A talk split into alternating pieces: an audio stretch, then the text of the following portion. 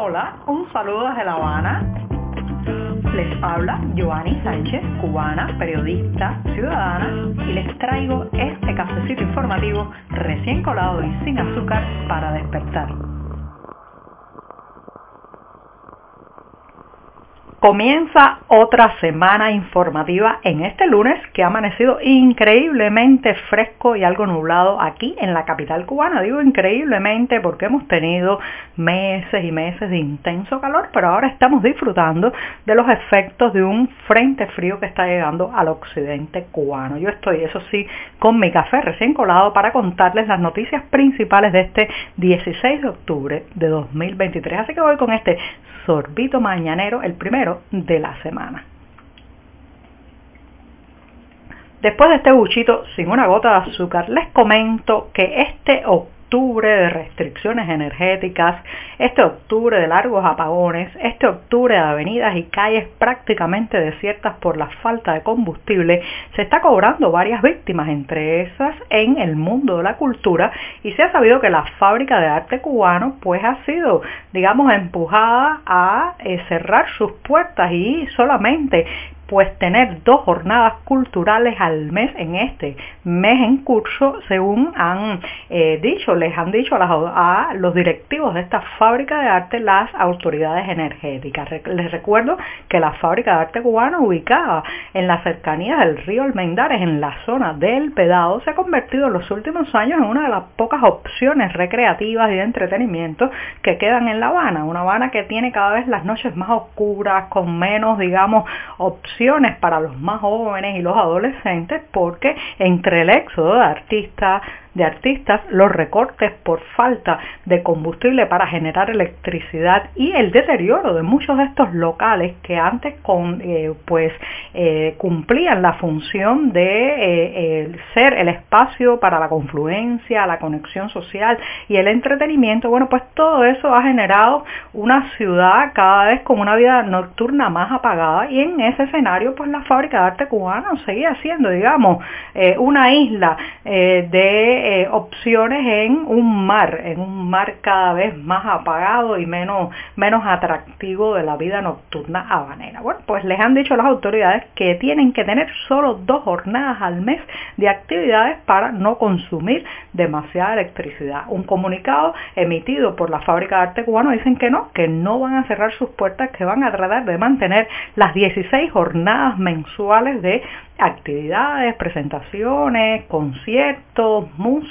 bailes, incluso desfiles de moda y eh, lo que van a hacer es reinventarse, mantendrán abiertas sus puertas, dicen buscando soluciones creativas. ¿Qué soluciones creativas proponen los directivos de esta, de esta fábrica de arte donde destacan el músico X Alfonso eh, y otras, otras personalidades también de la cultura? Bueno, pues dicen que harán que los propios espectadores traigan parte de la iluminación con sus teléfonos móviles, con sus linternas y otros pues la generarán con sus plantas eléctricas allí mismo. Esa es la solución, la han aplicado ya este fin de semana y el argumento para mantenerse con las puertas abiertas es que en el lugar trabajan más de 300 eh, personas que quedarían prácticamente desempleadas si se recortan de 16 a 2 las jornadas que eh, tienen una programación cultural. Esto es muy interesante porque no solamente es un desafío a las autoridades de la Unión Eléctrica de Cuba y a las autoridades cubanas en general, sino que también la palabra desempleados ha sido por años y años tabú en esta isla. Recuerden que para los informes oficiales el desempleado en Cuba es un trabajador disponible, un interrupto, pero eso de hablar de desempleo es piedra dura entre los dientes del discurso oficial. Cuando la fábrica de arte cubano habla de que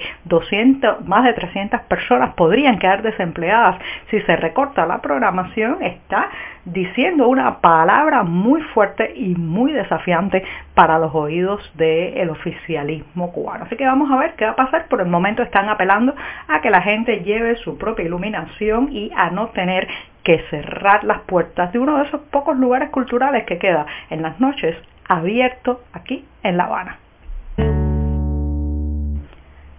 De los peligros de la migración se habla, por ejemplo, de las bandas de crimen organizado que trafican con migrantes, de la extorsión, de los altísimos precios de hacer la ruta desde Cuba hacia la frontera sur de Estados Unidos, del miedo a la deportación, pero cada vez más, señoras y señores, hay que agregar el riesgo, el peligro de los accidentes. Todavía no nos recuperamos de la noticia de que habían llegado a la isla los 10 cuerpos de migrantes cubanas que murieron en un triste accidente en México y ya nos enterábamos de que eh, ocurrió otro accidente, esta vez en el occidente de Honduras, donde hay varios lesionados y hasta el momento se tiene la información de que hay tres cubanos involucrados entre eh, los heridos de este accidente, reitero, en el occidente de Honduras, según ha informado el cuerpo de bomberos de esa nación centroamericana. Esto, eh, imagínense lo que significa para la familia que se ha quedado aquí, que muchas veces recibe la información a cuentagotas, parcializada, confusa,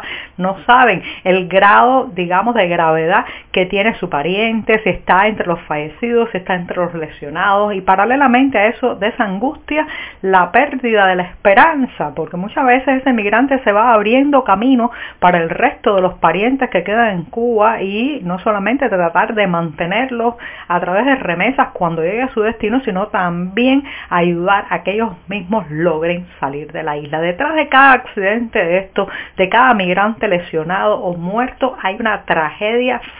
familiar eh, de una profundidad que no podemos calcular. Así que hay que tener en cuenta que los peligros de esta ruta migratoria no se quedan solamente en la extorsión, en el daño financiero y económico de los pagos que hay que hacer en el camino, sino también los peligros de los accidentes en las carreteras porque los coyotes y los traficantes de personas tratan a estos migrantes como si fueran mercancía, ganado, ponen el pie en el acelerador y tratan de hacer las ruta lo más rápido posible a pesar del costo para la vida.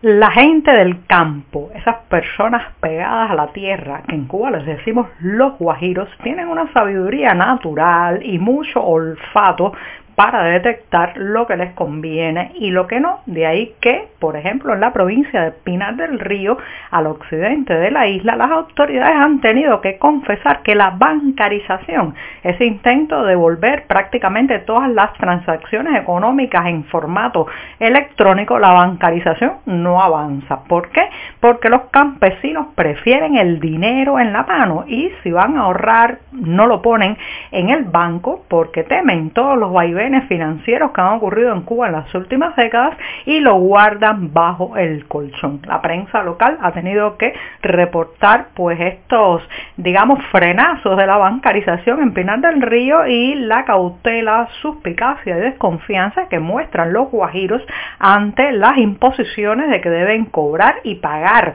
eh, a través de los canales electrónicos y además pues eh, digamos utilizar una serie de aplicaciones de la telefonía móvil para eh, controlar sus gastos, su dinero y sus ahorros. Esto no ha logrado, digamos, entrar en las simpatías de los pinareños, específicamente de la gente de campo, porque aseguran primero que el dinero en el banco no es dinero, que la mayoría de los cajeros automáticos eh, de la zona donde viven están rotos o son muy distantes y que por otro lado los jornaleros, las personas que contratan para trabajar en el campo, específicamente en la cosecha, la siembra y el cuidado del tabaco en las vegas cubanas, bueno, pues quieren que les paguen en efectivo, no, no aceptan eh, pagos electrónicos. Entonces, cuando el, eh, digamos, propietario de una finca tabacalera tiene que contratar a los empleados que día a día van a trabajar en esas vegas de tabaco, pues no puede eh, hacerse, digamos, el bancarizado y ofrecerles un dinero virtual. Tiene que tener el dinero